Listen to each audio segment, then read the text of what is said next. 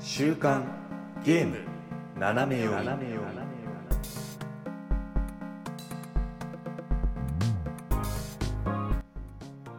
皆さんこんにちは、えー9月1日週刊ゲーム斜め読みですこの番組はゲームに関する最新のニュースをざっくりとご紹介その中で個人的に気になったニュースは尺を取って好き勝手語ってしまおうという最新情報をざっくりと知っておきたい方におすすめの番組となっておりますパーソナリティは私シュナイダーと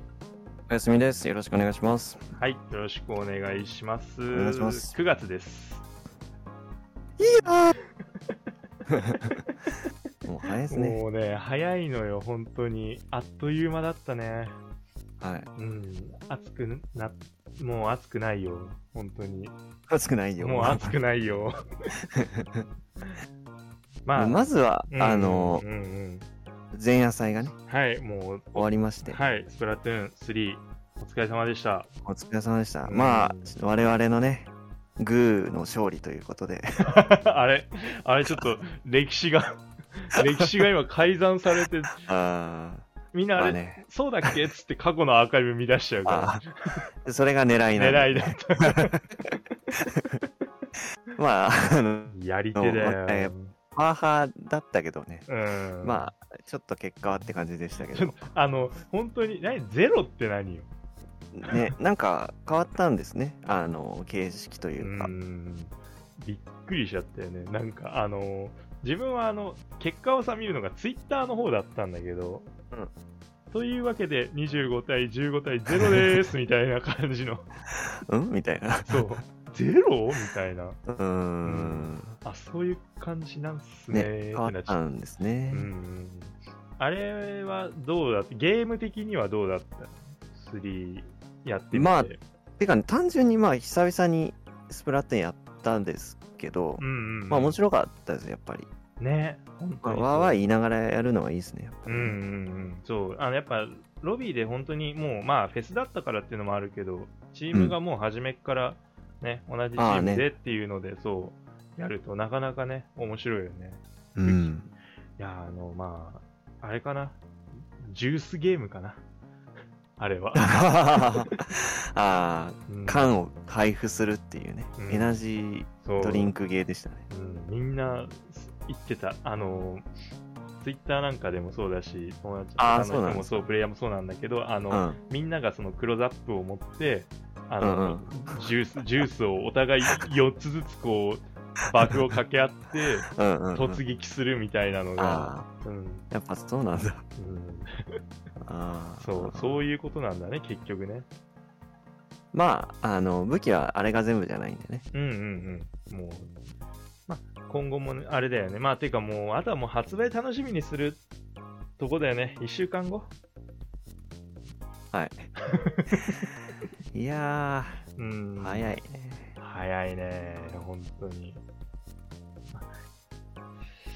まあ当初の予定通りうんうん当初だ7月でしたっけ8月とかでしたっけあ、本当はそうだったよね。7月とかぐらいだったよね。多少延期になったんですけそうど、そうそうそうそう。まあ、全く問題ないというか、 うん。あのいや、だから7月とかにだ、例えば発売してたら、もう、えらいこっちゃですよ。本当にね、うあわあわしてたよ。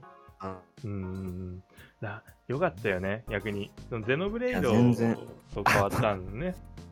そうですね。うん。ゼノブレードも、まあ、結局、あ、この前クリアしたんですけど、ああ、おめでといやー、1ヶ月かかったね。う。すごいよね、大ボリュームじゃん。うん、80時間って書いてありましたね。 80時間。そんなにね、寄り道してないんですよ。ああ、もう、ストーリーを。うん、まだまだやれることいっぱいあったんですけど、うんうんもうとりあえずちょっと一回収めようと思ってうん。うんでもなんか本当良かったんで、あの、エキスパンションパスをね、買って、ああ。だからまあ来年まで、えっと、まあ、なんですかね、定期的にこう追加コンテンツが配信されるみたいなんで、うんうんうん。まあちょっとそれを楽しみにしようかなと。いやー、すごいね。80時間でさらにプラス上乗せですか。そうですね。恐ろしい。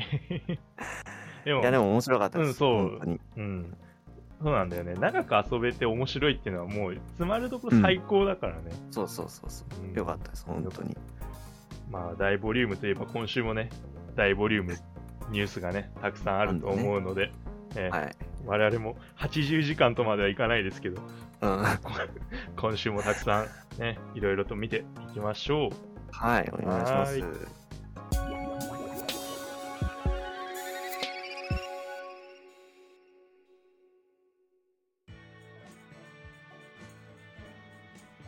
はい、というわけでですね、えー今週もニュースを読んでいくんですけれども、まあ、大ボリュームなわけですよ。うん本 当に。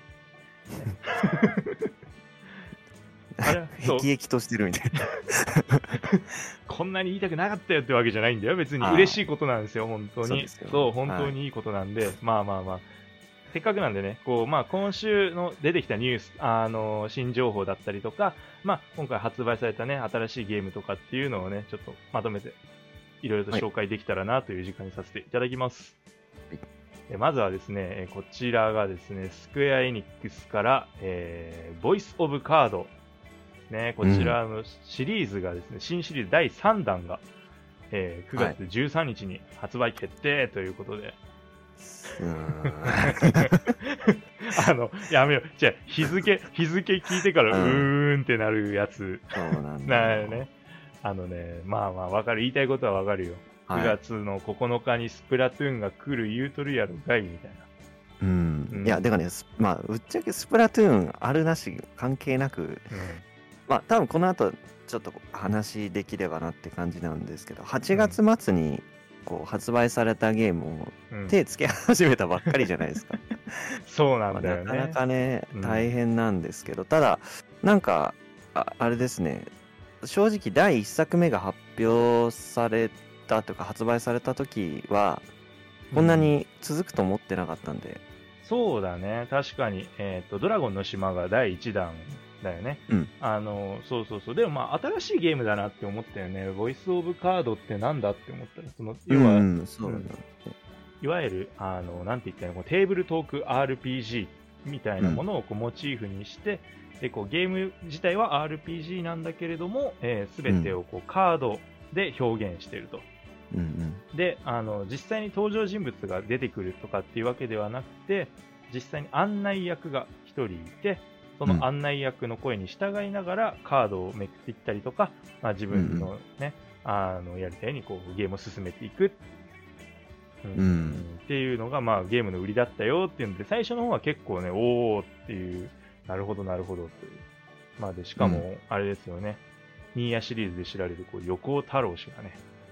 ディレクターをああ務めているとそうですね参加うんして、まあ監修って感じなんですかねうんうん、クリエイティブディレクターらしい。うんなんでまあ あの2人とも1作目買って うん。やった途。中あ最後までいきましたあ、俺、ちゃんと、ちゃんとっていうのも変なんだけどあマジで俺はクリアしたよ、一応。うん、うん。あ か。 あのーまあでも、よかっ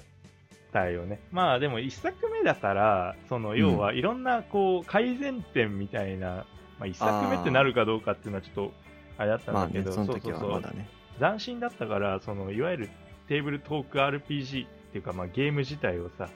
ううんそういうので落とし込むっていうのであの、まあ、例えば高速機能あのが欲しいとかね早送りっていうあのー途中からなんか実装されましたね、うんそういえばね。そうで実際にそう実装されたりとかまあいろいろこう出てきてでまあ第2弾がね、出来損ないの巫女だっけね、 2個。ううんん。うんこれはちょっとまだ自分もできてないうん。んだけれどもでまああれよあれよと第3弾早くない、はい早いね。早いよねあ出来損ないのミコって今年の春とかじゃなかったでしたっうけんそう、そうなのよ。っていうか、ドラゴンの島って去年だったんだ、みたいな。これ、僕の想像なんですけどう、ん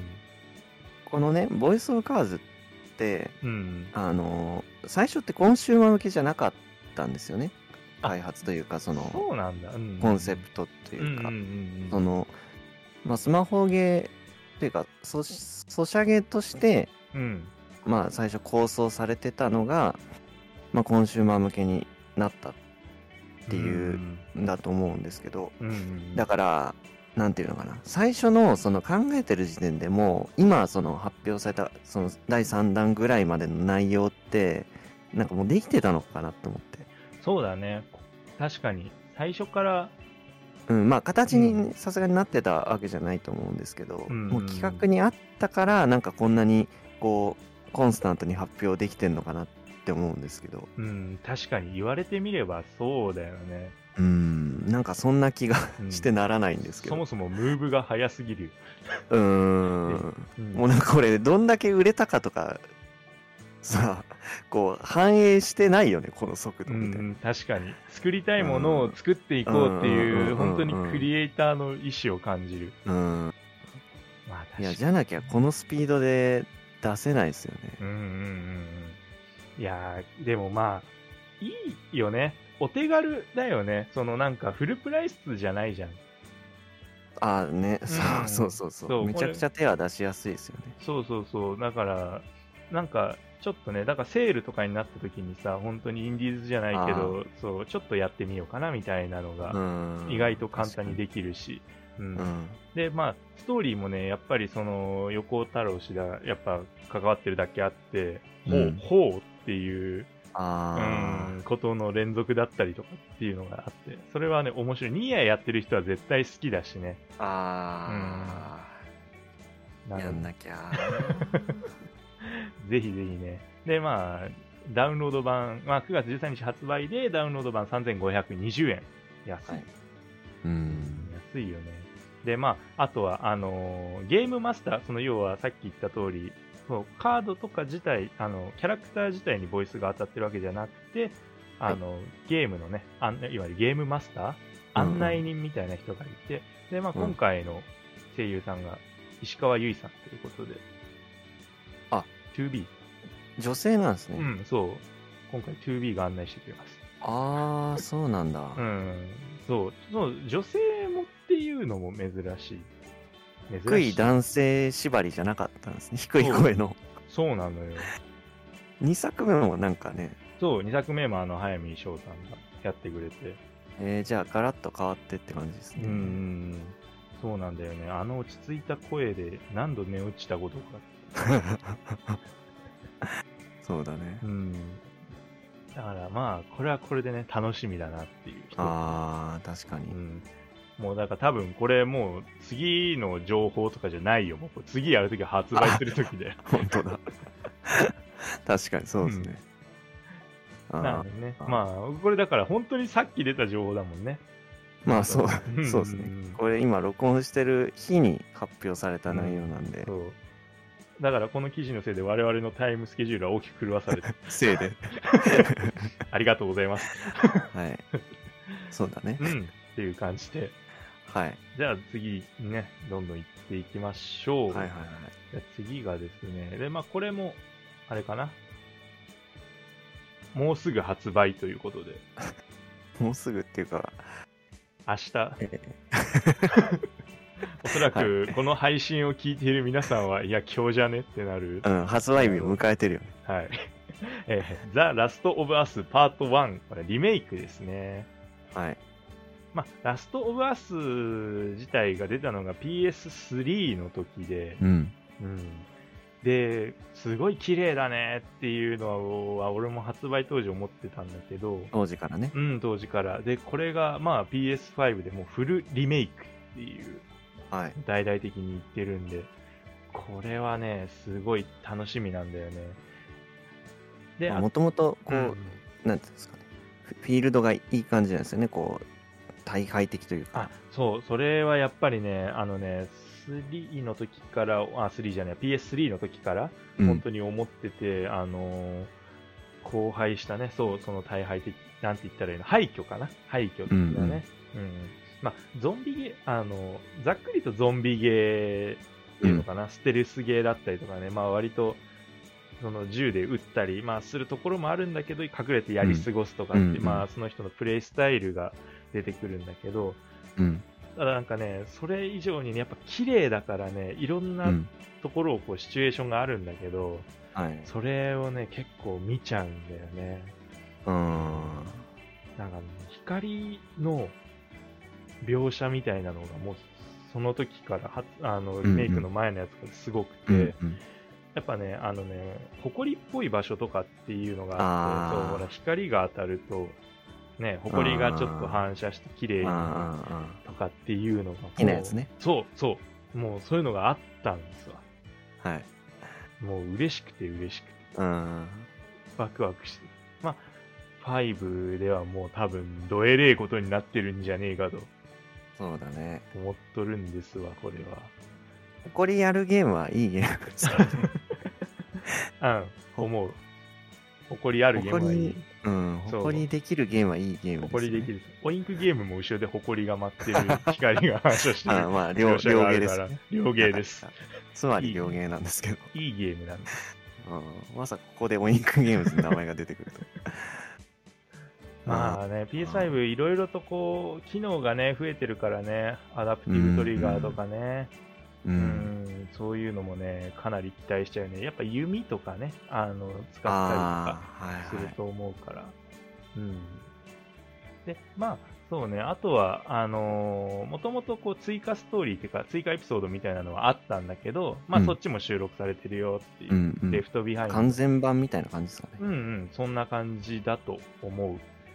いや、でもね、これはね、本当にね、やってほしくてね、うんあのね、なんだったらね、オープニングだけでも見てほしいぐらいなあところがあるんだよね。あの、まあ、自分で操作はするんだけど、ーうんうんオープニング自体はね、あのね、まあ、割と映画風というか、結構、はいうん、この、どうしてこうなったかみたいな、この世界がみたいなのあがー語られるんですけど、うんうんまあ、そのさ、演技というか、まあ、キャラクターの動きとかが全部映画。本当に映画。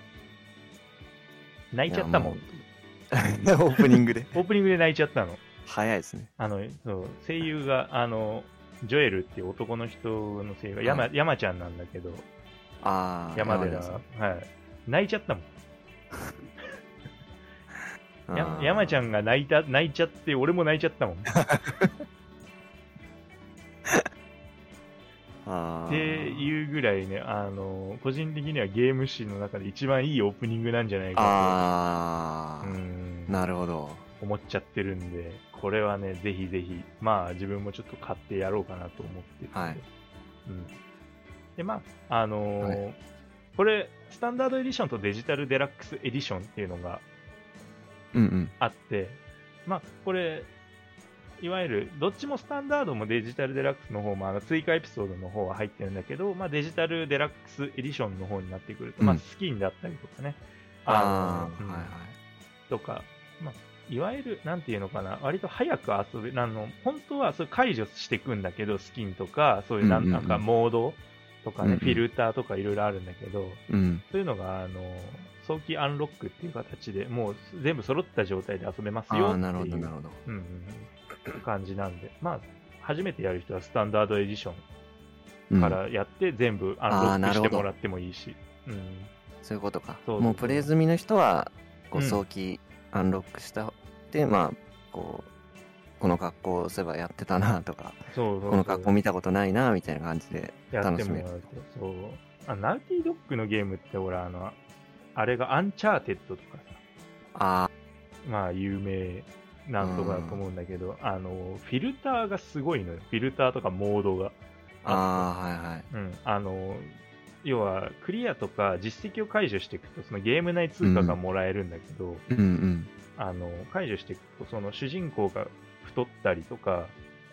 おうおん、あの全部無重力状態になるとか そのなんかあの いや本当になんかふざけてんのかっていうような状態にすることができるおまけ要素が割と豊富なんで、えすーごい別ゲーになんないですか 大丈夫いや、すごい面白いよ。だから、あのね、込み入った戦闘シーンとかでね、あの、車とか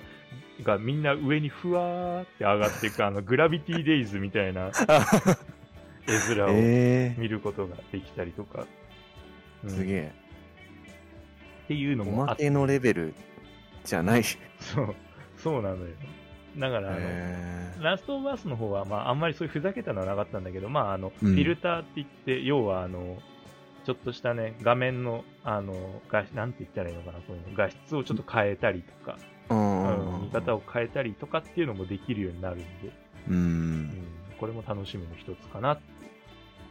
感じまであす。グラフィックをもう楽しんでほしいっていうこう制作側の意図がもう伝わってきますよねそれね確かに。そう。パート2の方もね、あの、ちゃんと PS5 の方では配信されてると思うんでね。うんまあ、これをそう、なかなかこう、なんて言ったらいいのかな。まあ、もともとリマスターとして PS4 版で、ラストオブアスパート1 出てたんですよ。はいうん。それだけでもいいと思ってたんだけど、まあ、まさかのリマスターからのリメイクなんで。リメイクねうんワンダと巨像スタイルそう。ワンダと 共存スタイル。確かに。そっか。あれ、あれもそういう感じか。 234で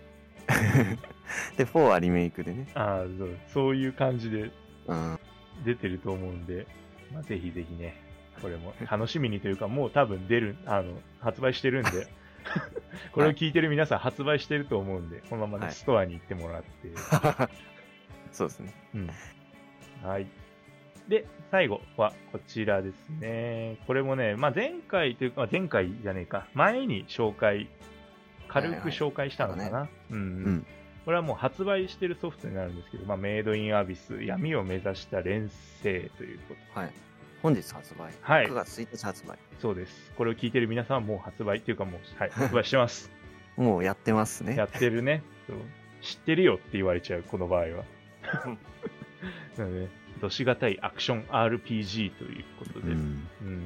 まあ前にもね、いろいろちょっと説明とかね、したんですけど、うん僕が嬉しい。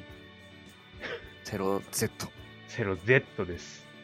すごいよね。あのね、そう、どこまで行っていいのかがよくわからないんだけれども、あの、本当に、なんていうのかな。ちょっとグロテスクだったね。うんいろいろと見たけど、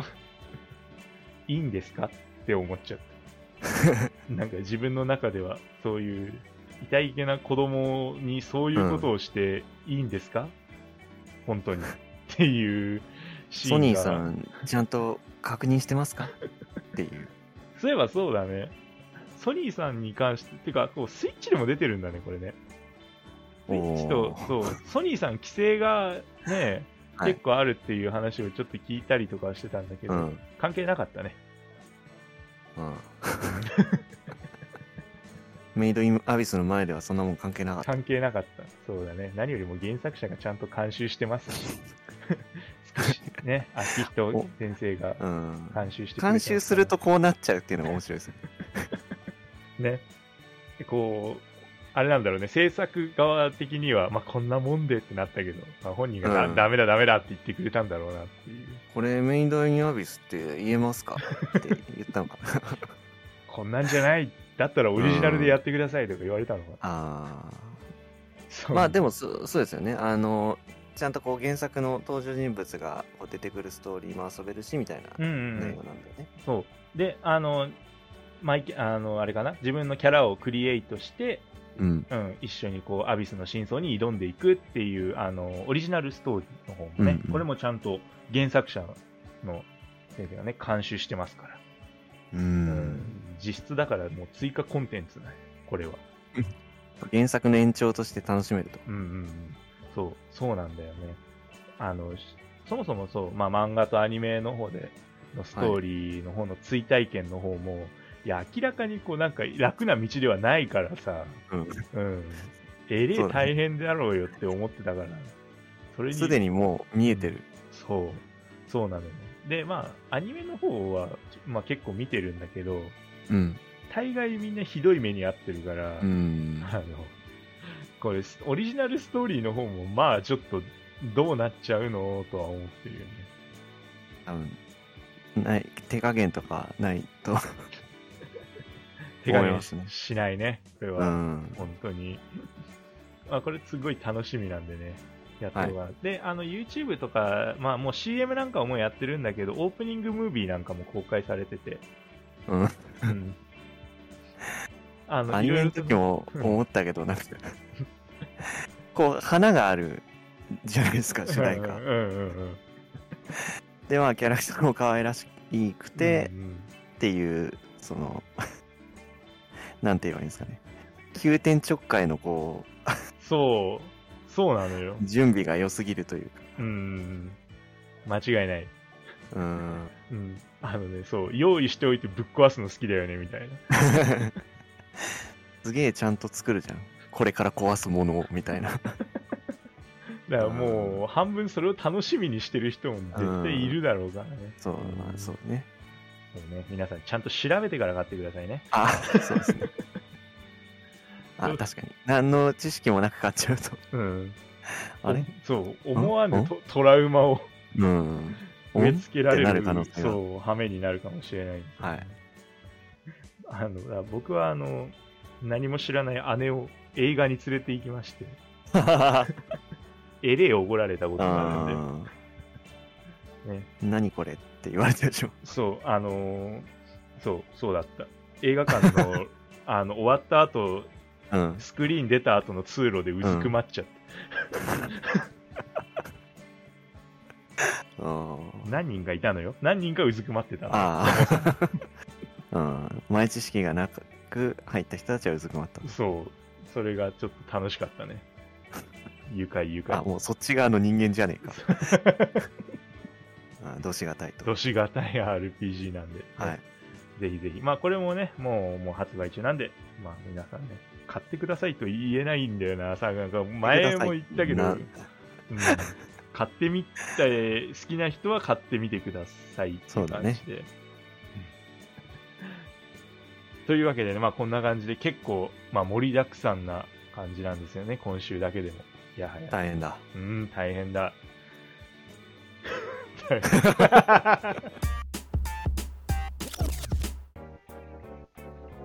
さあ、続いてのニュースです。えー、任天堂はですね、こちら8月の26日かな、うんに、えー、はですね、任天堂オブアメリカの公式の YouTube チャンネルで、えー配信、これ、任天堂ツリーハウスっていう、うんはい番組を配信して、で、そこでですね、あの、スプラトゥーン3と、うんうん。あとこれが11月4日に発売される、えーうん RPG ハーベステラ。はい。うん、これに、えーのゲームプレイ映像がですね、ここで公開されたということなんですけれども、はい。うーん、スプラトゥーン3に関しては、まあまあ結構ね、我々も追ってきてはうんうんいるんだけれども、ハーベステラの方はあんまりこう、取り上げてそうない。なんですね。あの、任天堂ダイレクトでうん処方が出て以来、うん。まあ映像としてのこう情報っていうのはなかなか出てなかったんですよね。うんうんうんうん。そうね。まあ、気になるタイトルではあったよね。うんうんうん。なんかそうだね。スクエアエニックスが作る、まあこう、農業が絡んでる、こう、こうなんていうの、生活シミュレーション要素がある RPG っていうね。牧場物語 RPG みたいな感じになってるわけですね。そうですね。で、まあ、映像を見て結構、あ、こういう感じのゲームなんだっていうのが、うんこう、つつかめたというか、だいぶ今までこう、字で追ってきた情報だと分かんなかったところが、こう、感じ取れたんで、まだご覧になってない方は、ね、見ていただけるといいかなと思うんですけど、うん。そうだね。やっぱ、あの、スクエニのゲームっていうことで、まあ、結構 RPG は強い感じがしたよね。そもそも、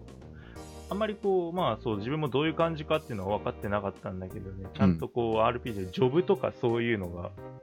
うんううんん、システムとしてね。うんうん。あ、てかそもそもファンタジーと生活シミュレーションっていうジャンルなんだね。ああ、そういうふうに発表されたのか。うん結構だからその RPG とそういうのが組み合わさってるっていうのでこう割とこうなんていうんですかね「ルーンファクトリー」っていうタイトルを思い浮かべる人が多そうではあるんですけど、うんうんうんあうん。のあれ多分、ま、あれマーベラスだよね確かそうだね、マーベラスだね、うんあれは。だから結構なんかそういう感じなのかなって思ってたんですけどうんうん。なんかこうせ世界観っていうかさ絵の感じ、まあ、うんフィールドの感じとかって、あのファイナルファンタジーのクリスタルクロニクルっぽいなってすげえ思ったんですよ。そう、思った。思ったよね。そう。いや、最初、あの、だから、てっきりオンライン系なのかなと思って。ああ、マルチプレイのね。そうそうそうそうそそう、う4人でやるのかなと思ったけど、いや、でも、それは、よりか、まあそう、世界観というか、本当にね、クリスタルっていうかな、綺麗な感じがね、うん、非常にね、こう、村の絵とか見ててもね、ひしひしと伝わっててよかったんだよね。そうですよね。なんか、なんかあの辺の、こう、まあ、ノウハウを生かしてるかどうかはさておき、うん。雰囲気をすごい感じるので、世界観はめっちゃいいなって、だから今回、こう、実機の映像見て思ったんですよね。うん、うん。まあ言われてみれば、こう、まあ、し正気っていう、ね、その、クリスタルクロニクルだと、こう、世界に正気っていうのが、こう、湧いてて、うんうん。でまあそれを吸っちゃうと人は生きていけないっていうんでこうクリスタルにこう守ってもらって生活を増していくうんという設定があるんですけど、うん。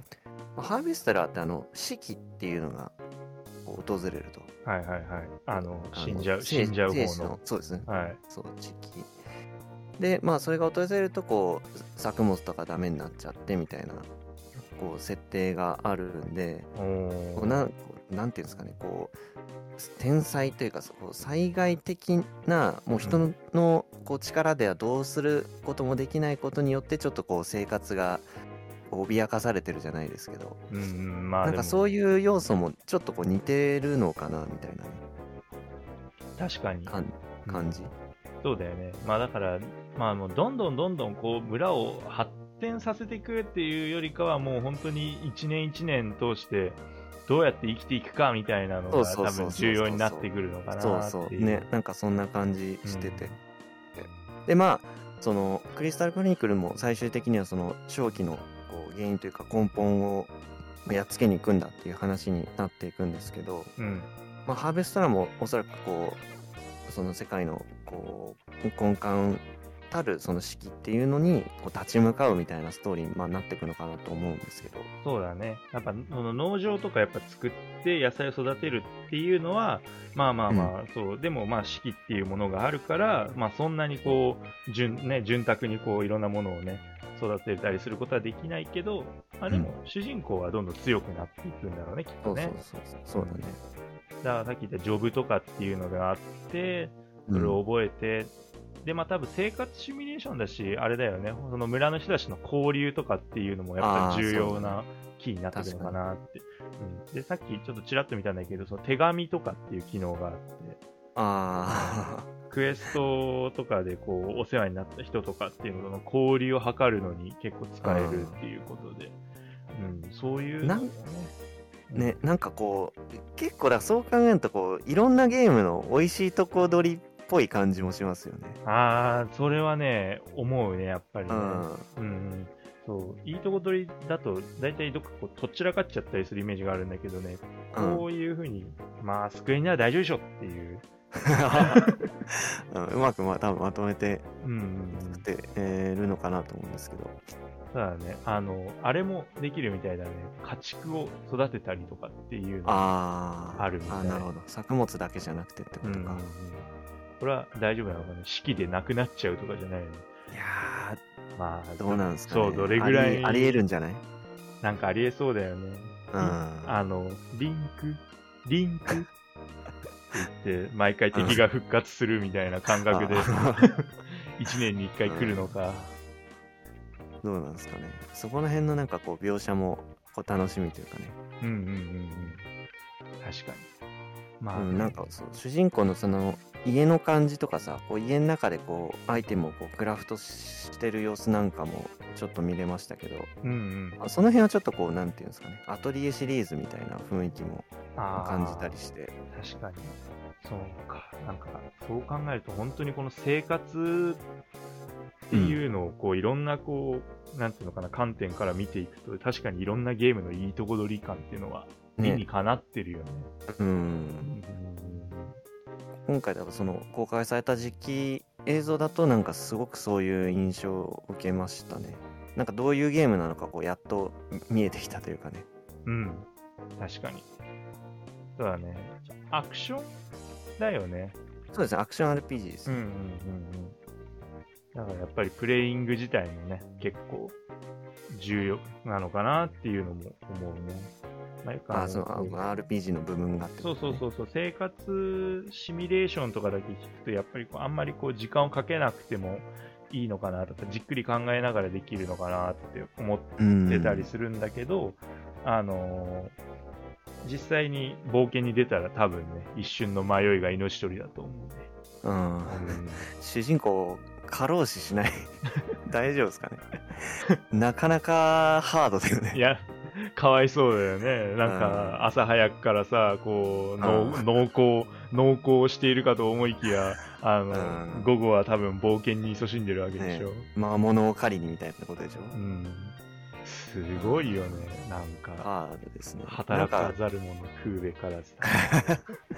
計画とかをこう立てるみたいなのも面白みの一つなのかもしれないですねこうだからいついつにこう締め切りというか、まあ、式が来ちゃうからうんこの日はこう畑をまあやってこの日はこうフィールド探索どこまでやってみたいそうだね。あなのうんのがあるかもしれないですね。そう逆に好き勝手暮らしてみたい欲もある。ああまあ確かにその辺の自由度はありそうですようね。ん。もう、本当に畑しかやらん、みたいな。もうこの世界で暮らすんじゃみたいなです ね、その式を受け入れて。そう、もう、どれぐらい、その式の間にどれぐらいいいものを育てられるかみたいな。 でもなんかアイテムのステータスアップとかがあったらなんか ひたすらステータスだけ上がっていきそう。確かに。あのちゃんと物は食べてるから。うん。あの、ひ質のいい米を永遠と作るみたいな感じそうに。あなんかうんなんか確か桜姫っぽくもあるのかそう考えると。そうだね。まあ、でも、やって無駄なことは多分ないんだろうね、この世界においてはね。ううんん、ないと思ううんそうだね。はいおーいいと思うな。なんかあの、一つだけ言いたいな。もう今、でも遅くないからマルチプレイに対応してくれないかな。確かにマルチプレイになったらもっと面白くなり そううんっていうね。なんか、そう、ひ一人は濃厚、一人はアトリエ、みたいな。ああ、なるほ ど。そうそうそうそう。か、分業もできるのか。そう、お互いが、互いを全う、あのーしながら、職業に邁進しながらあー冒険をしていくみたいな。確かに。うん、ぜひぜひ、スケニさん、お願いします。聞いてないと思う。聞いてなそ。いうあーと、あとが、じゃあ、スプラトゥーン3の方も。そうですね。うん。これはね、まあでも結構情報が出てるというか、もうそもそもあと1週間ぐらいで発売だけれども、まあまだまだいろいろ語られてないところが多かった中で、まあストーリーモードがね、ああーそうですねそう映像が公開されたんだけれども、うん。これは本当にすごい楽しみだよね。なんか本当に今までなかったよね、ストーリーモードこうですよ、みたいなって。確かに事前にここまでがっつりっていうのはなかったかもしれないですうんね。うんうんうん。まあでも、こう動画とかも見てみたけど、相変わらずこう結構世界観がすごいというか。確かにうん結構だ、ここで、ここういうのでこう虜になる人も多いじゃないですか。うんうんうんうん。うん、なんかね、あの、楽しみだなっていう。あの、ステージの独特な雰囲気、いいんですよね、毎回ね。そう、そうなんだよね。なんだこれっていうところを延々と歩くんだけど、あの、前、スプラトゥーン2の時のオクトエキスパンションああ、はいはい。の時に、あの、ステージ出た時にさ、そのステージが全部あの、任天堂のゲーム機がああ、そうだったねモ。チーフになってたりとかして、泣いちゃった。ノスタルジックな気持ちになっちゃった。うん。あの、あー気づ俺さ気づかなくてさああのー普通にしれっとやってたらさあのゲームキューブが浮いてるのが突如目に入ってきちゃっあー、あれねってなったそう泣 いちゃったうんゲームキューブだってなって。うん。なんかメイドインワリオやってたこととかゲームキューブの思い出に襲われ思たい出。にそう襲われちゃった泣い泣い 泣い泣いちゃっただってもうピクミン2とかが出てきて泣いあー泣いちゃった、。ピクミン2はもう全然泣いちゃうよね。うん、全然関係ないところで流されちゃ全然関係ない。うんまあなんかああいうこう異空間というか、う、うんまあ、もう古くはなんか僕はあのだからんなんだそれこそゲームキューブのなんかマリオサンシャインのアスレチックコースとかをすごい彷彿とああいいねさせるというか思い出すんですけどうん、確かに。ジェットパック。ああ、そう ね。ホバーモードってことですよね。だから。そうだ。やってることは逆なんだけどね。塗ったくっちゃってるからね。うーん。ききれいなにんですけど。 綺麗にしないと。まあ、あとヒーローモードの他もね、あの、カスタマイズ要素のところ、こう、紹介されてましたけど。ねいやー、ロッカえ、ロッカーね。ー。うん、これはね、すごいことですよ、本当に。これだけやりたいって人いるでしょ、もう。うん、まあ、そう、割と自分なんか楽しみの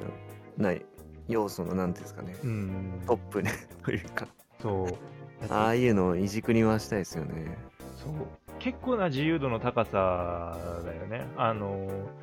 動画見てる感じだとそのうん靴をさ、まあまずあああ、のまあてか自分のギアだよね。まず自分のギアを飾ることができるっていうのは、そうだね。そうあれなんだけど、あの靴なんかもさ片っぽだけ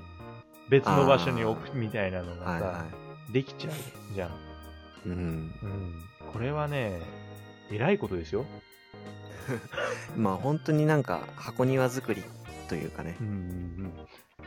あのちょまあっああというね、うんそうあのずさんなこう靴の入れ方をしてるみたいなのも表現できちゃうわけですよ。あえてね、あえてあえて。ちょっとだらしなさを出すみたいな。そうとかっていう、ちょっとくたびれた感じをね、服とかも。あこれだから角度とか変えられ、ーね、ね、変えてね、やうんってましたね。そう、このね、なんだろ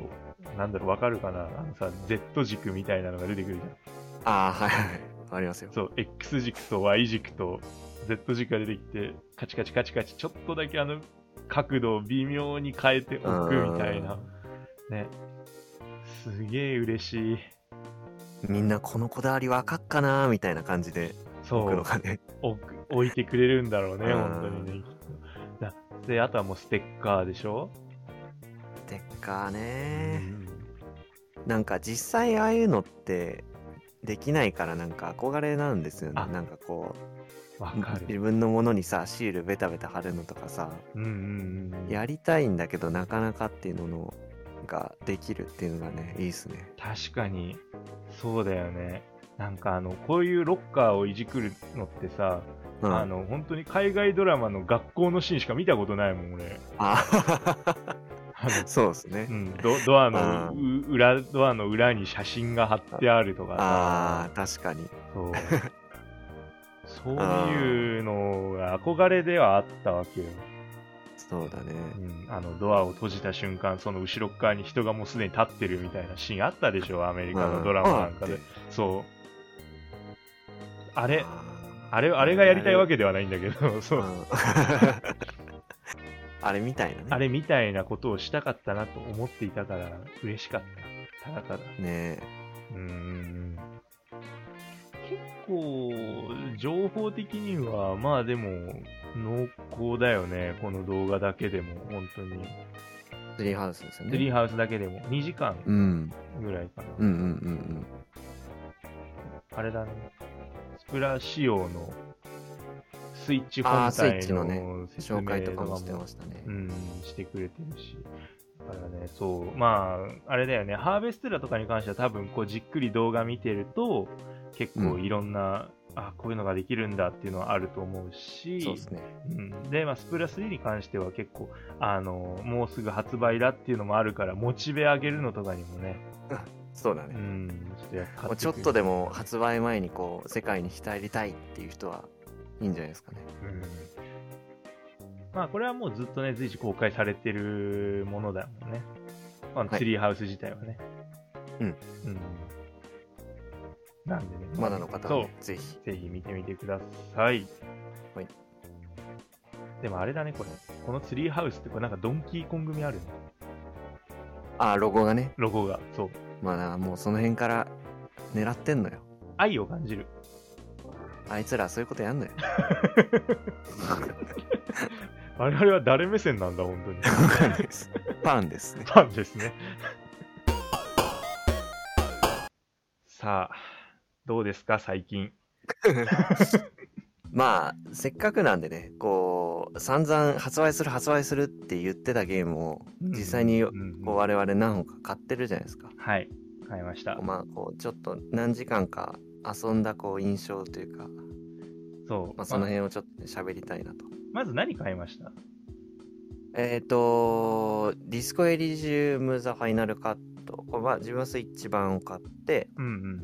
あとは、えっと、ソウルハッカーズ2の PS4 版ですねうん。ああ。そう2本ですだ。日本の2本で の2本でお送りお送りしております。はいで、自分もそう、あのーディスコエリジム買って、うんあのー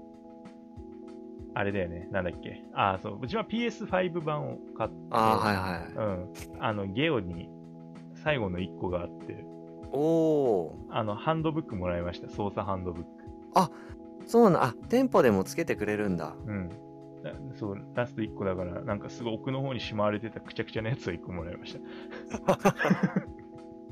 ああそうなんだ、うん。と、あと、自分は地球防衛軍の6をああはいはい買いまして。ただ、ちょっとそう、あの、まだね、ディスクエリジムの方できてないのよ。ああなるほどうん。あの、旧防衛軍はそどう、うちすょるっかとね地球を防衛するのに手間取ってて。 あまあ最優先だよねうん、あでも、よかった、まあ、地球防衛軍に関しては、本当に、あのーシンプルにね、あのね正当な続編であって、本当にちゃんと、あうあ、ん、よかったんだけど、まあ、あのね、で、いろいろこう調べてたら、なんかね、うん地球防衛軍5からね、どうも、なんか 5, 5年ぐらい経ってることがあ判明あして、そうなんだうん、ちょっとなんかショックを受けて、そこで。え、もう5年も経ってんのってなって。ああ現実でってことあかあ、そう、現実、現ああ実。そういうことかうん。その世界設定じゃなあくてもう世界設定じゃない。我々が生きた時代は5年あるんです。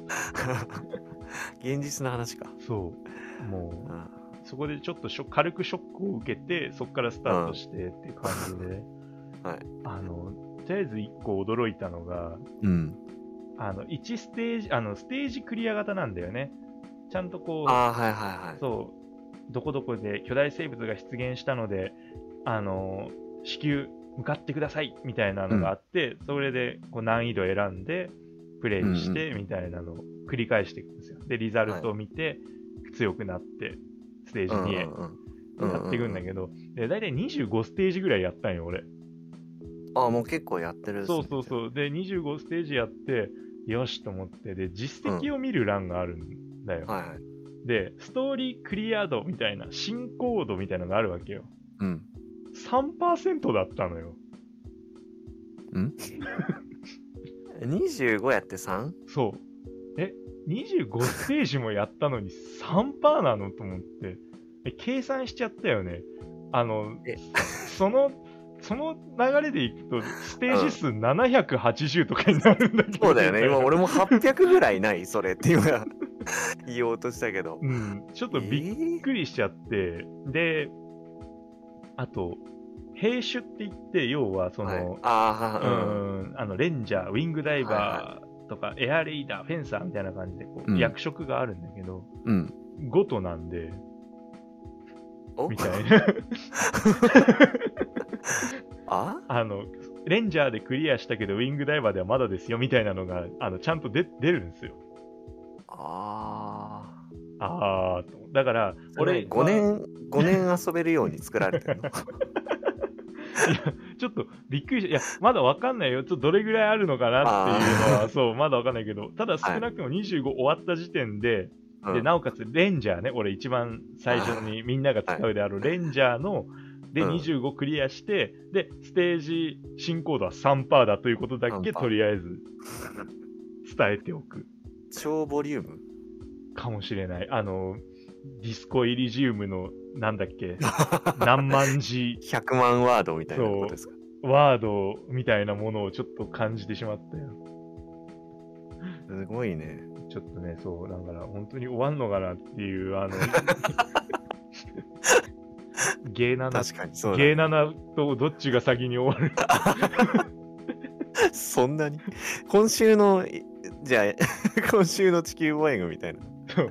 そういなっちゃいうます感じになっちゃう。週刊ゲームうん地球防衛軍になっちゃうから。 今週はあれを何匹倒しましてみたいなただのあの大本営発表なんだよね。あー そうだねう。ん、あそうだえうんー、そうなんだ。あそう大本営で思い出したけど、あの地球防衛軍の中の世界では、あのうんちゃんとこうラジオとかテレビが機能してるんで、おおあのテレビ側が嘘つくんですよ。んなんかあの大戦果を上げましたみたいなことを平気で言っております。ああ、戦時下みたいな。はい、感なんじですかそんな感じになっとって、なかなかにちょっとクスッとできる部分、あのああ、周りのやあの仲間たちがアリとかに噛み散らかされ てる絵面を見ながら、あの EDF は昨日の作戦で大戦果を上げました、戦局は我々に傾きつつありますみたいなのが平気でバックで流れたりとかするんで。なるほど。あーそこも面白さの一つかな。うん、人間ってやっぱ変わんないんだね。こんなところで人間の闇を見ることになると思わなかったから。うん面白いな。うん、ちょっと面白かった。まあ、あオンラインとかにもまだ手出せてないんで、そこら辺、あーそっかそういうのもあるのかうんそう、ちょっとずつやっていこうかなっていう感 じ。本当に5年遊べるように作ってるで しょ。セブンが出るまで6で遊ぼうみたいな。開発期間の長さみたいなものを思い知らされるのかな、もしかして。 いやね、そ今後どういうふうに、こう、すなんていうか、ステージごとの違いが出てくるかですよねう。ん、本当に。マンネリにだけはならないように注意したいなっていう。モンハンの、だから、闘技場クエストみたいな。ああ、 ずーっと倒し続けるあの3体強いのが集まっちゃうみたいな。そうなんだよね。あのね、多分あるんだよ。追加ミッションパックみたいなので、よくあ DLC ーで出るんで、多分それです。あり得るよ。十分に。っていう感じかな。 まあ、そう、本当に。終わったらまた言いますって言言えない。あー軽々しく言えあなーい。 言えない。うん終わるかわかんないですみたいな。 うんあれは、どうなのおやすみさんはディスコエリジムやったんすか、ディスコエリジウムは、そうです。2、3時間多分やったんですけど、うん、うんあのね、全く話が進まない。っうん。おていうのも、分量なんですよね。はいはいはいはいはい。なんか誰かに話しかけるだけでもう、なんかショートショートみたいなのがもう始まるんですよ。あー、なるほど。あ、そのあ人ーの話がってことそう。あーあのねもうなんか正直最初今やってる印象だとあのあんまりゲームって思わなくてもいいと思うゲームってあ思のわね、ない小説ですあーなるほど。 あのゲームっていうかねだからそう選択肢がある小説みたいな感じっああ。ていうぐい。らいいやもう、うんそうっていうぐらい想像しよりもその文を読むっていうところにかなりこう主軸があるというかね、ああ、なるほど。あのーうんやなうんあれはどう、なんか、じゃあまだ、あの、その、いわゆるインサイドヘッド的な、あのー、24の性格みたいなのあーははい、あまり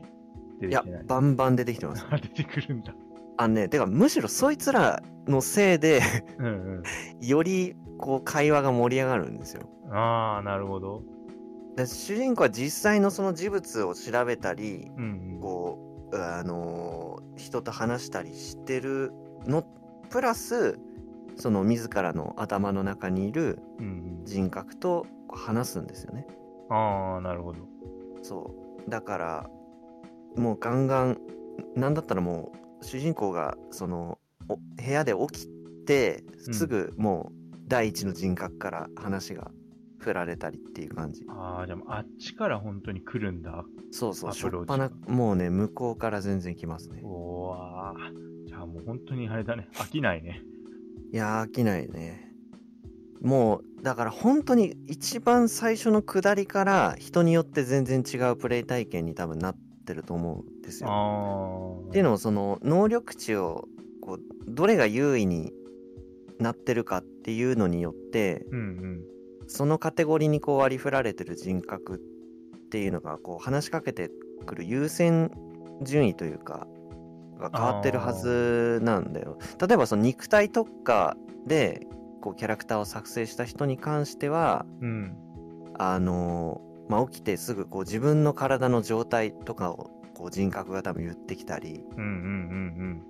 うんなんかこのドアなんか力ずくで開けられそうだみたいな話を多分するんですよね。うん。ああ、なるほど。俺に任せいいっていうのが出てくるわけね。そうそうお前ならできるみたいなことを多分言ってくるみたいなね。おー体育教師みたいなのが。そうそうそうそう。で結構こう内精神面をこうに秀でてるような感じで自分は割と作ったんですけど、うんまあ、結構だからそのなんて言うんですかねこう意志の力みたいなのがこう話しかけてきたりうん。うん。こうなんなんなんて名前だったっけなえーっとまあなんかこう直感みたいなあやつがこう俺の見立てではみたいなことを言ってきたりとかねあ。おー。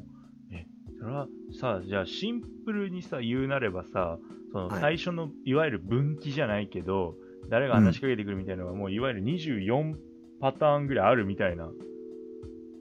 そうだねまあ感必ずしも全部のその選択肢というか局面に24パターン用意されてるわけじゃないとは思うんですけど、覚うんまあ、大きく分けてやっぱりこう4つのカテゴリーがうんうん。うん。まあ、あるんですよね知性と精神と肉体と運動能力ってうんいうう、んまあ、だから大まかに分けても、まあ、各場面で少なくともそう4つぐらい分岐があるというかうんうん。こいつが話しかけけてくるパターンがあったりなかったりみたいなのがあるんじゃないかなとは思いながらすごいよね。だから本当にその人の、まあ、育て方っていう言い方も変だけど、まあ、能力の振り分けの違いだけで、うん全く全違う然ものにうなる。んそうそうそうそうこれはえれえことですよ。いやだからもういや こっちはこっちで大変なゲームを買っちゃったんじゃないのっていうすごい、ボリューミーボリューミうーー。ん、あ、そう ですよ。だから、品田さんはやばいと思います よ。あれだ、もう一あ個、ーあれ、もう一個はなんだっけソウルハッカーズですそかう、ソウルハッカーの方は、やっ、い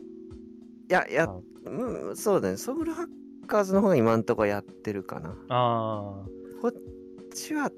そんなに多分ボリュームあるわけじゃないとは思うんですけど ー、うん、うん、ソウルハッカーズは、そうだな。まあ、あの、メガテンとか、ペルソナをなんとなくイメージしてもらえば、戦闘の感じとかはああいう感じなんで、うん、うん、うん、うん。悪魔を刺激して、まあ、敵の弱点を狙ってみたいな感じですね属性が結構大事だよね、そうそうそうあれはね。そこは大きくは、まあ、シリーズから外れることなく、まあ、なんでプレイしやすいですよねもう馴染みがあのあるシステムなんで、うん、うん、確かに。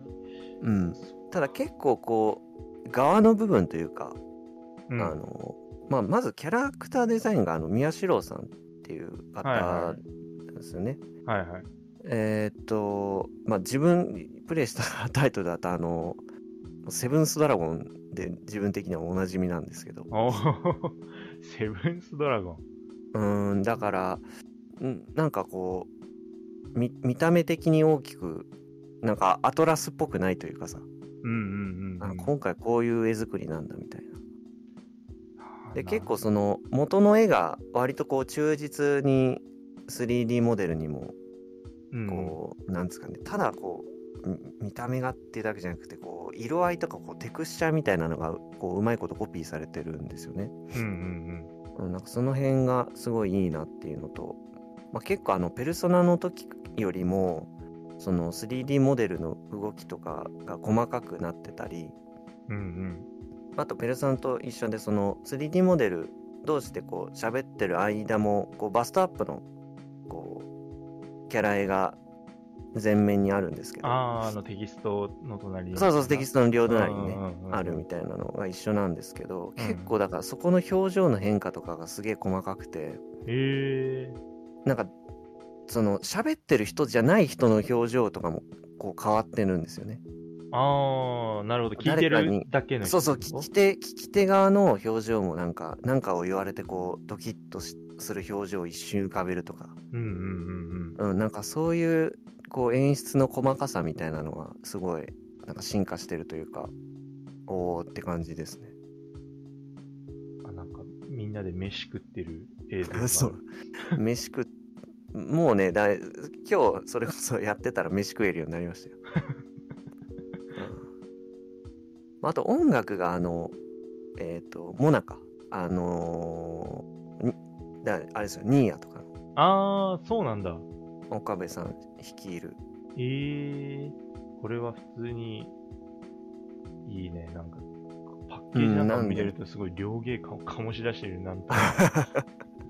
いや実際今のところすごいいいですよもう先もお話的にもすごい気になるしうんうんうんまあ前もちらっと話したんですけどなんかこう主人公がみんな大人なんだよね今回ああなんか言ってたね学生とかじゃなく、学生じゃいないんですよ、うんうんうんうんうん現代が舞台の RPG としては珍しくだからその辺がなんかこういいドライな関係みたいなのをこう主人公たちがこうん、確かにうなんか醸しててあれだねおしゃれというからかっこよさみたいなものが結構あるね、うんうなんか見てる感じだとそうだうんね、ううんん、なんかその辺は結構しんやってて新鮮だしうんそうあのペルソナとかってそうだよねこの学生生活が送りたかったよこんなのがっていうああれだったけど今まさかここに来てこんな大人になりたかったよっていうあところに直面すると思ってもみなかったんで確かにね追い打ちをアトラスにかけられてるんだ どうしてあの生きる段階なんていうのかな生きていく順序ごとに我々はアトラスに苦しめられなきゃいけないんですかダメージを与えられるんですかみたいなこれ何ペルソナとかこういう系のソウルハッカーズが出るもうなんかね俺らがおじいちゃんになる頃にはじゃあかっこいいおじいさんたちの話になってる そうだね。うん、よりハードボイルドしてるんじゃないの。で、あーって。ご助会に集まるみんなの姿がうん、なんで、まあ、ちょっと、こう、今までプレイしてきた感じじゃないところが結構面白いですね。うーん新鮮でね。いいねこれは PS? おう PS4 で、PS5 版もあるかな。おーいいねこれはあれなの、まあなんか普通にこれだけで買ったの、と特典とかはついてないあーと特にあのパッケージだけでうんうんうん買いましたね。いいねまあ、確かに豪華版もなかなか魅力的だったけどななんかうーん音楽をアトラスのサウンドチームがリアレンジみたいなののさな CD がついてくるみたいなああそっか結局やるんかいみたいなうん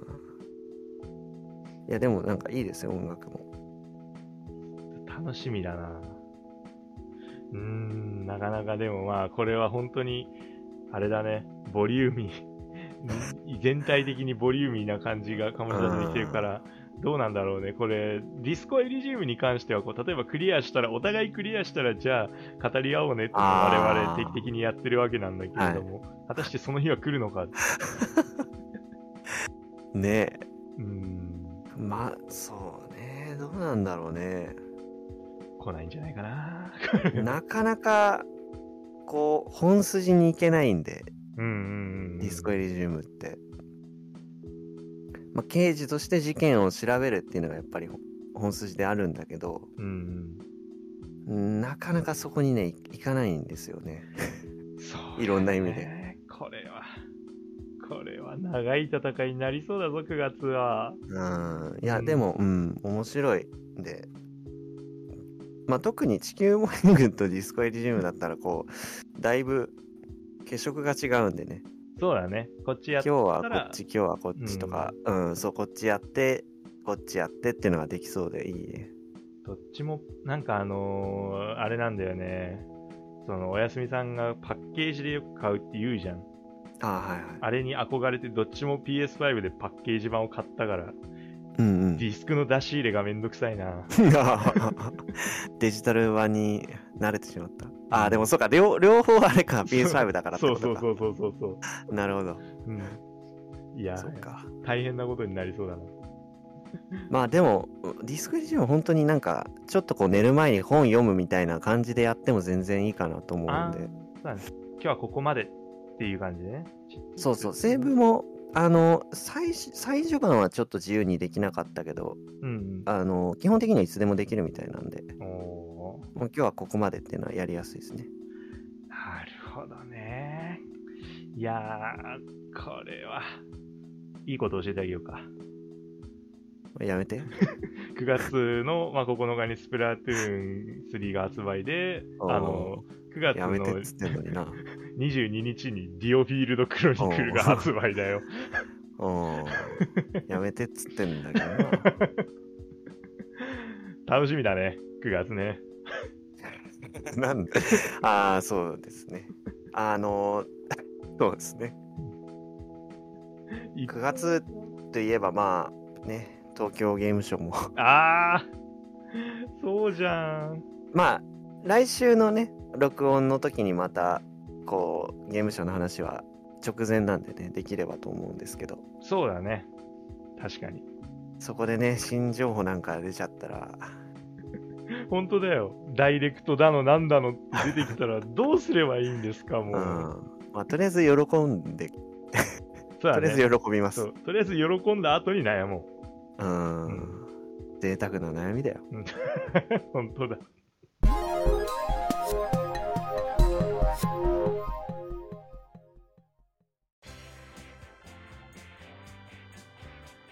さあ、今週もまあまあ盛りだくさんで濃密な時間を過ごさせていただいて。はい。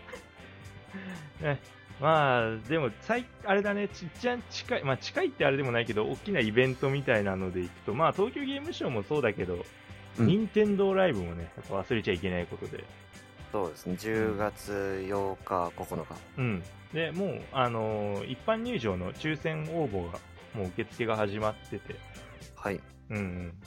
これもね、ちょっと自分は行きたいので、まあ頑張って当たらねえかなと思って。 9月の15まで、えー抽選受付をしてるとはい。で、あのー当選人数がなんと5000人。え巻きもんだなぁ5000人かそうか、まあ1日5000人だから、まあ1万人かなあ。そうかそうか、うん、かなり、まあなかなかね今入場規制しっかり逆にやんないとねうん。これでも、あれなんだよね、その、何時入場かって選べるんよ。ああなるほどあ、うんじゃあ分けてああそこのなんか重要な選択肢のようなそうでそれであのさらにこう時間選ぶ前にそのエントリーしようとすると、はいあの同伴者がありなのか家族と行くのかみたいな選択肢がまた出てくるんだよあねーなるほどそうどうどうしようと思ってああそこもなんかバランスを、あでも抽選だから関係ないかだとは思うんだけどちょっとそうねわですねからないよねまあそんなねなんかあのこっそりキャンペーンみたいにさどっちの方が当選確率高いかとかもないとは思うんだけあーそれどはねないないと思ううねんまあまあでも自分的にはまあ一般応募しかないので、うんうんでまあこまああとはそうだねうんこ子供がいる場合はファミリー応募とかであの応募するっていう形になるみたいなああそうねそう12歳の方は単体ではいけないよっていうはいはいことみたいですねまあ一部ステージはライブ放送もあるみたいなんでうんうんまあいや実際行けないよって人も当日、まあ、YouTube ライブかな、うんえー見れるかな音楽ステージとかあのーステージイベント系は見れるみたいですね体験系はまあ実際や行かないとって感じだと思いますけどそうだねまあせっかく行くんだったらまあ基本的には音楽もまあその場で肌で体感したいなとは確か思うにそのうだでよねまあ当たってくれっていうところだよね はい音楽ライブは、あれだね、前から情報が出てたけど、あつ森とスプラトゥーン3のそうですね。ね、そう、チルアンド、まあでも熱森なんかビジュアル見てあのあれ DJ でしたねあ、本当だ、DJKK の、なんか俺の想像と違いましたけど確かパラダイスミックスって書いてある。うんなあ、んじゃかあ、おもう、めえもあげるんかみたいな、そうだろうね。うあん、の、だやったんだね。裸ギターではなかったんだね。もうああそうですね、うんこいつもあげようとしてましたね、うんもっとこうアコースティックなライブを想像してたんでそうすけど俺もてっきりあのそういうなんかチルな感じかなって思ったんだけど、そうではね、やっぱどちらかというとバンカラに引っ張られたのかなとうん。負けてらんねえってなっそうなったんだよね。これもあの各あの3回公演、1日に3あ回あ、そう。ずつ公演があるっていうことなんで、まあこれもね、楽しみだな。行ければなんだけどね。そうだ ね。で、ステージの方も結構まああって、ポケモンの、あの、なんか、なぜかロバート山本と振 り返るポケモンヒストリー、なぜかとか言っちゃって。まあ、ゆかり そはう、ね、ゆかりはあるからね、確かにね。保健日とかにね。うんうん。あとは、マリオカートのオンラインのね、あの、大会が、決勝がね、見れたりとか。マリオカートの大会が未だにあるって、やっぱす、まあ、今、追加コンテンツはあるから、あれですけうど、んすごいですよね。すごいと思う。うん。で、まあ、あとは、よいこ。お笑い芸まあ人よいここれね、はちょっとおなじみっす同。じみ同じみ。も任天堂ライブおなじう、うん。これもね、まあ、いけたら本当に見たいな。み。うん。ライブやるのかどうかはちょっと、あ、あるって書いてあるね。ライブ放送ありだ。そうだ、うん、ありますあります、まあポケモンヒストリーもよくよく考えるとこの時期っていよいよそのスカーレット・バイオレットの発売1ヶ月前ぐらいのタイミングなんですよね、ああ、そうだね。確かに。うん、それに向けてっていうなのかなと思いますけどってなると、これはまた忙しくなるよね。ポケモンダイレクトとか。おうおおー で、あとはあれだね。大会の方もあるしね。あの、スプラスプーン3のスターダスタートダッシュ杯はいとはかね。あの、スマ、スマブラの方もね。い、うん、とか、あとは、ニンテンドースイッチスポーツ。ここら辺もね、あの、はいい、ろんな大会があるんで、そう。まあ、これはもうライブ配信が一部うん、あるみたいなんでね決勝とかこうあれですかね大きいところかな、あまあ、スプラトゥーンなんか発売して1ヶ月の大会なんでね、本当にスタートダッシュっていう名にふさわしいというかうんそうだねやべえグッズのページがあるあー あのサイリウムサイリウムとかサイリウムってなんだペンライトみたいなうんペンライト T シャツ T シャツタオル T シャツいいですね行きたい身につけて参加したい、身につけて参加したいどうか当たってくれこれもう当たったらあのお祝い会を あのお祝い会っていうかまあレポート会あそでう、すねレポート会やるお お祝い会 うんまあでもお祝いはしたいですなんならその場で録音するあその合否合否っていうかその抽選結果抽選結果レポをするってことですか、うんやってもいいと思ってる個人的には というのうんもあれなんだよね発ドキュメンタリ表が22なんだよあ、えー、9月22かはいあの3週間後のうんうんうんあの放送あの時にそうかまあ、収録日と言った方がいいのかもしれないけど、バッチリですねうん、それまで見ないっていう可能性も、ああ そうだねうん、なるほどまあその後の配信というかあのテンションはがい大きく変わると思 本当だよう、うん、最後にしましょうかそうだね。最後、エンディンエンディンググトーでクやろうか、じゃあ。うん、うん。そうだねそれで。ちょちょっと楽しみにね、エントリー。はいまあね、まだ今だからエントリーと15日までエントリー、うんしてるんで、まあ今これ聞いて、やべ、行きてえなって思った人は、ぜひエントリーしてみてください。はいはいはい。ね、週刊ゲーム斜め読みでは、えー今後もゲームの最新情報をざっくりと紹介していく予定です。お便りもね、これ、あのー、ツイッターの方ありまして、えー質問箱、まあ、ダイレクトメッセージ、まあ、直接でもね、いいんでね、リプライでもいいんで、ご感想、またはリクエストいただけたらなと思っております。ねはいぜひフォローの方もよろしくお願いいたしますお。願いしますはい、それではそろそろお時間の方やってまいりましたので、週刊ゲーム斜め読み、また来週お会いいたしましょう。お相手は私、シュナイダーと、おやすみでしたはい、それではまた。